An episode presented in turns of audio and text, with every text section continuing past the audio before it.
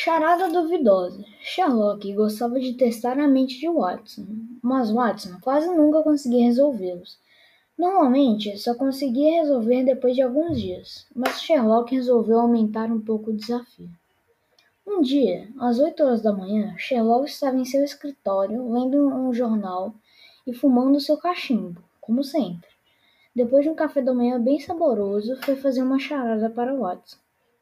Watson, 10 e 10 não são 20, mas se acrescentar 50, serão 11. Do que estão falando? Watson pensou, mas que esquisito.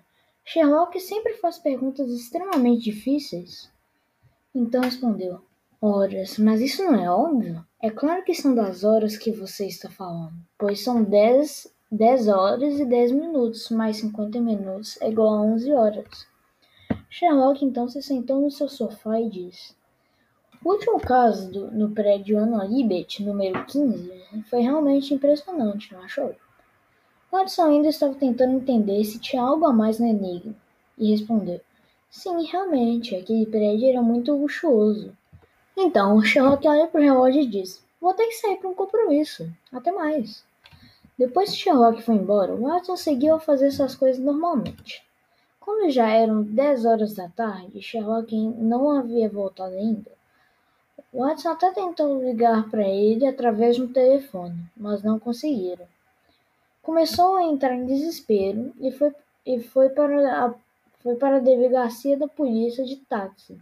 Mas no meio do caminho, ele passou próximo do de, departamento de Westminster e se deparou com um Big Ben.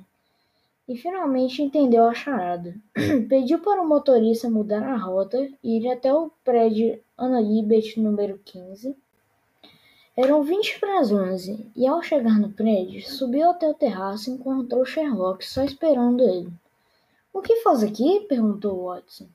Estava esperando. Que bom que conseguiu resolver a charada. Estava fazendo só mais um teste.